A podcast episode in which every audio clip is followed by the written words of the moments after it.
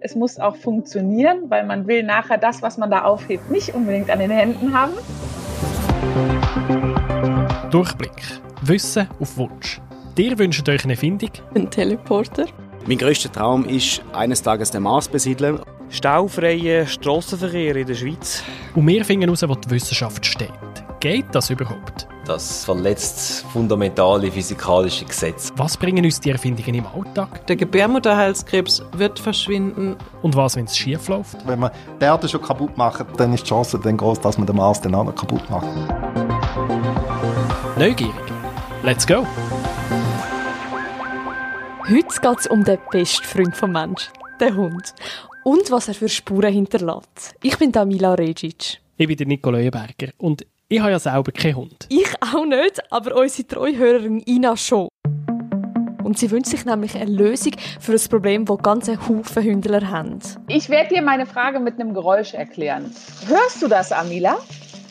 Ja, da rastelt irgendetwas. Ich glaube, das könnte ein Plastiksäckchen sein. So ist es. Es ist ein Säckli und so ein schwarzes und es steht Bello drauf. Es ist ein Hundekotbeutel. Und jeder meiner Tage beginnt mit diesem Beutel, weil der kleine Vico sein Geschäft macht und ich es natürlich brav aufhebe. Und jeden Morgen frage ich mich, die Raschelsäckli in der Mikro gibt's nicht mehr, die sind abgeschafft, weil sie umweltschädlich sind. Warum benutzen wir Hundebesitzer immer noch diese Plastikbeutel, um das Geschäft unseres Hundes zu entsäubern? Warum gibt's da nicht eine umweltschonendere Alternative? Und das will ich von der Wissenschaft wissen.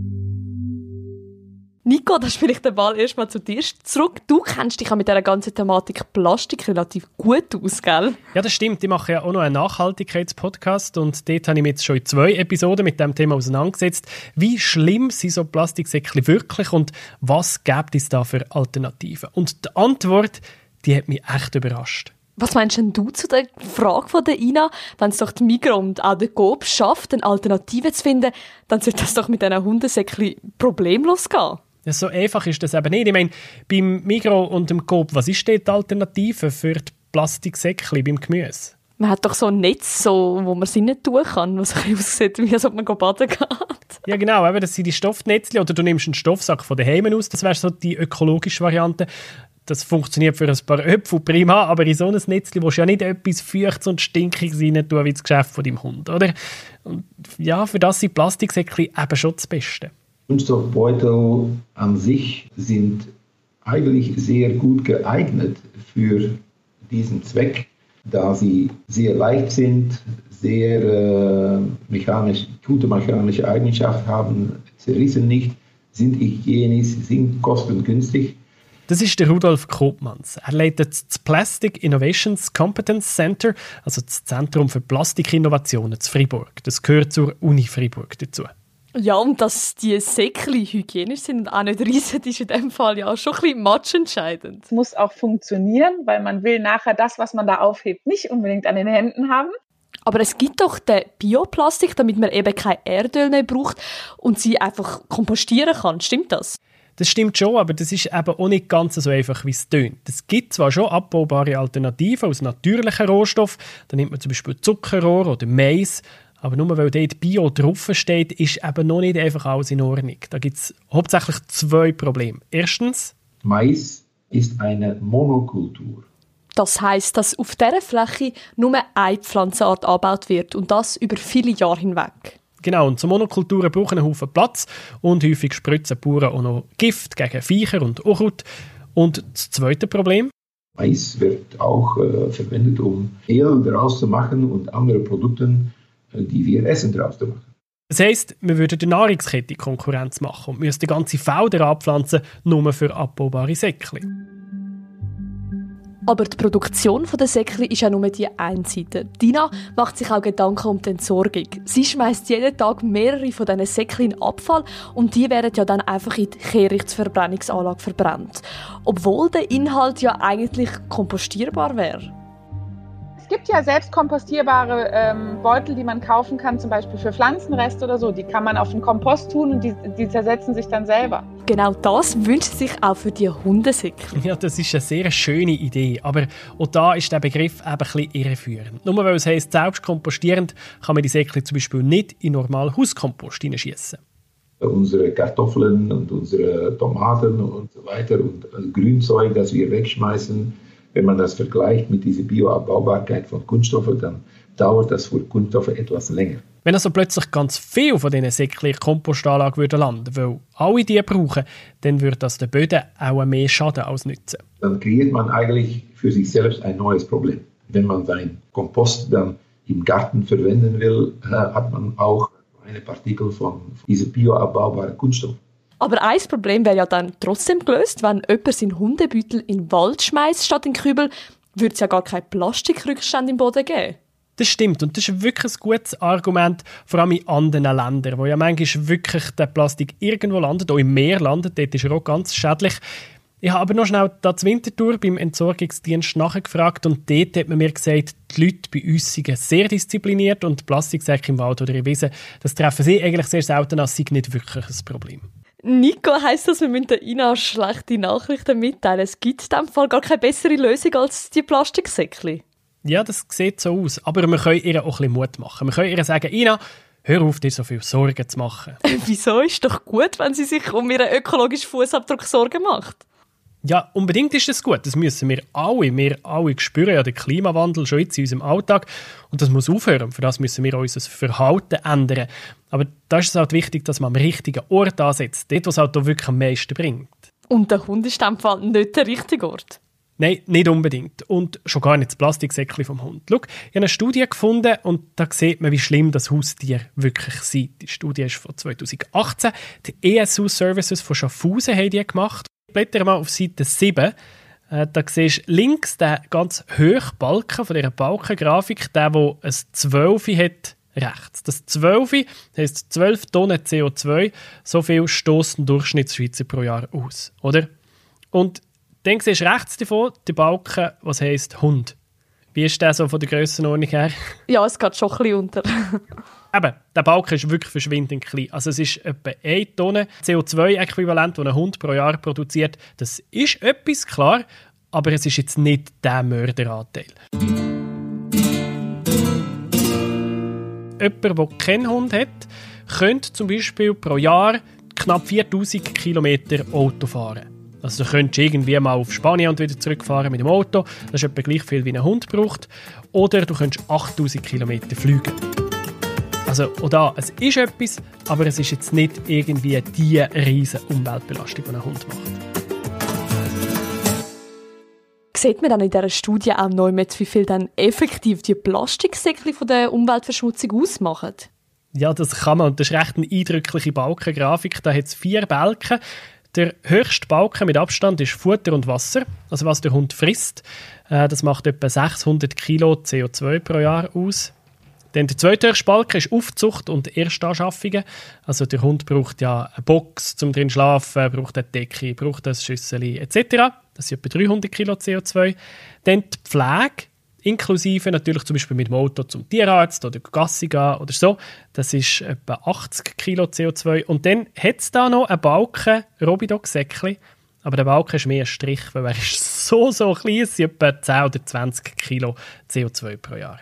Wenn man sich das so vor Augen führt, ist es wirklich so ein bisschen, nicht, nicht lächerlich, aber lustig, dass man über das redet. Ich habe gedacht, das macht viel mehr aus, wenn man immer die Problematik Hundesäckli überall hört. Drum, ja. Du sagst, es ist lustig, dass man über das so fest redet. Lächerlich ist es aber wirklich nicht. Es ist eine gute Frage von Ina. Es ist ja gut, dass sie sich bewusst ist, dass wir weniger Plastik brauchen sollten. Aber manchmal zeigt halt die Wissenschaft auch, dass die Lösungen, die wir haben, gar nicht so schlecht sind. Und dass wir ein Problem vielleicht mal überschätzen. So wie halt jetzt da die Plastiksäckchen. Aber wenn man sagt, dass Dina jeden Tag drei bis vier Mal Gassi geht mit dem Hund, dann braucht sie ja jedes Mal ein Säckchen. Und da kommt dann doch etwas zusammen übers Jahr. Ja schon, ich habe da mal schnell eine Milchbüchli-Rechnung gemacht. Also wenn ein Säckchen ein Gramm schwer ist, die sind ja mega dünn, wenn es ein Gramm schwer ist, dann macht das im Jahr etwa 1,3 Kilo Plastik aus. Die Durchschnittsschweizerin verbraucht laut dem Bundesamt für Umwelt aber 125 Kilo Plastik im Jahr. Also sind die Hundesäckchen gerade etwa 1% von der INA ihrem Jahresplastikverbrauch. Also das heisst, die grosse Baustelle ist eigentlich wirklich an einem anderen Ort. Das ist mehr so ein bisschen fürs Gewissen, wenn man so leicht auf das verzichten kann, so ein bisschen mein Säckchen mit und nimm nicht jedes Mal Eis im Kopf. Aber mit dem ist es nicht erledigt, meinst Genau, das ist ein leichter Verzicht und darum soll man das auch unbedingt machen. Auf die Plastiksäckchen im Laden sollen wir verzichten, eben weil es eine einfache Alternative gibt. Aber mit dem ist es natürlich noch nicht erledigt und mit dem kannst du auch nicht rechtfertigen, dass du sagst, jetzt habe ich das ganze Jahr Plastik gespart, jetzt gehe ich dafür auf Malediven in die Ferien mit dem Flugzeug. Also die Rechnung geht dir eben nicht auf. Das heisst, selbst wenn wir es das ganze Leben lang dann recyceln würden, wir würden es trotzdem nicht einholen, die Ökobilanz. Um die Hundesäckchen muss man sich echt nicht den Kopf zerbrechen. Die Beiträge von diesem Beutel ist, ist sehr, sehr gering. Äh, und die Alternativen, die es gibt, sind nicht unbedingt besser. Es gibt für die Ina aber natürlich schon Möglichkeiten, was sie machen kann, wenn ihr die Umweltfreundlichkeit vor einem Hund am Herzen liegt. Und zwar kann sie das am meisten machen beim Essen eigentlich. Wenn sie ihren Hund mit Filetstück füttert, dann fühlt sich das vielleicht gut an, aber das tut äh, die Umweltbelastung vom Hund für verdreifachen. Viel umweltfreundlicher ist so das normale Futter. Das ist nämlich häufig aus Fleisch gemacht, das wir Menschen eh nicht mehr so gerne essen, Leber zum Beispiel. Und das ist dann viel umweltfreundlicher. Und wir wollen natürlich den Ina, ihren Hund, nicht wegnehmen, auf keinen Fall. Aber wenn sie das nächste Mal ein Haustier zum Beispiel kauft, gibt es natürlich Tiere, die das Umfeld weniger belastet. Das sehe ich zum Beispiel in dieser Studie da auch. Ein Hund verursacht pro Jahr umgerechnet etwa 1000 Kilo CO2. Eine Katze nur 400, zwei Küngeli 200 Kilo und vier Kanarienvögel 120 Kilo. Und am umweltfreundlichsten von den untersuchten Tieren mit nur 90 Kilo CO2 im Jahr. Ein Aquarium mit einem schwarmen Fisch. Mit dem musst du nicht mal Gassi gehen. Das war es mit der letzten Episode vom Durchblick. Was für ein Abenteuer das war, Nico. Ja, sag nicht. Zehn Episoden haben wir gemacht und mir nimmt es jetzt wirklich Wunder, wie euch das gefallen hat. Weil im September starten wir die zweite Staffel und wenn ihr uns ein ehrliches Feedback schreibt, dann können wir den Podcast noch besser machen. Schickt uns doch eine Rückmeldung auf community.blick.ch und sagt uns, was euch gefallen hat und was wir besser dürften machen. Nico, welche Episode hat dir eigentlich am besten gefallen? Mir hat es natürlich immer immer dann gefallen, wenn man irgendetwas können anschauen konnte. Also die allererste ist auch schon das Highlight, wo wir in dem Labor für Quantenphysik waren. Also die Dinge, was denkst du, was das ist, wo, wo du da hängen siehst, die weißen Kisten? Hier da? Ja. Da ist ein blauer Stern drauf, ich weiß gar nicht, Eis. Das ist das Herzstück. Es ist ein grosser, grosser Tiefkühler. Ah. Ist ganz normal warm, außer da, aber im innersten Inneren ist es kälter als im Universum. das war ganz cool. Gewesen. Oder halt auch im Labor für Krebsforschung, wo wir dort den Gang entlang gelaufen sind und irgendwie ich habe dort noch das Symbol für Biohazard äh, gesehen und sie finden so, ja... Biohazard drauf ist auch Biohazard Oder dann haben sie doch noch so komische Bakterien in diesen Kühlschränken oder Wärmeständen gezüchtet. Das mit dem Züchten, das habe ich auch so ein bisschen eine grusige Vorstellung gefunden. Schön habe ich es halt schon immer gefunden, wenn man wirklich können zeigen, wie, wie cool und auch nützlich das Wissenschaft ist und dass es eben nicht einfach irgendjemand ist, der in Turm oben sich den ganzen Tag Gedanken macht für nichts, sondern dass die Sachen, die wirklich etwas bringen. Und wenn man es von der richtigen Seite her anschaut, das ist schon alles irgendwie spannend. Also gerade die Episode mit dem Corona zum Beispiel, wo wir ein bisschen mutig waren und einfach mal die These in den Raum gesetzt eigentlich Superhelden, oder? Die Wissenschaftler. Der Spider-Man ein Nerd. Der Iron Man, ein Ingenieur und Erfinder. Der Hulk, ein Physiker. Wissenschaftler, der wieder und wieder die Welt rettet. Avengers! Ja, yeah, das ist ein bisschen unspektakulärer. Assemble. Aber ich finde auch so ein bisschen sozialwissenschaftliche Themen auch mega cool, dass wir uns überlegen, wie schaffen wir eigentlich, in was für einer Gesellschaft leben wir? Sind wir überhaupt glücklich? Macht unser System uns glücklich? Oder sind wir in dem Sinn einfach, wie es unser Experte schön gesagt hat, der Matthias Binzwanger? Wir leben sozusagen in einer lustlosen Pendlergesellschaft. Wo die Leute nach wie vor alle am Morgen in irgendwelche städtischen Ballungszentren pendeln. Und dann wird man eigentlich dafür gezahlt, dass man sich acht oder neun Stunden einem Gebäude aufhaltet. Und nachher gehen alle gleichzeitig wieder zurück. Dass man sich auch so ein Sachen überlegt, wie glücklich sind wir effektiv, das finde ich auch immer mega spannend, dass man sich andere Seiten überlegt und nicht nur die Wissenschaft so ein mit dem Rauch und den Reagenzgläsern und das Komplizierte sieht, sondern es ist auch mega menschlich und mega nah und das hat mich auch recht äh, fasziniert, diese Episode und in solche Welten eintauchen, mit wirklich guten Leuten reden und das für euch transportieren. Das dürfen wir ja dann weiterhin machen. Im September kommt die zweite Staffel vom Durchblick. Merci vielmals für eure Treue, für das Zuhören und wir freuen uns. Bis dann. Stay tuned, würde ich sagen.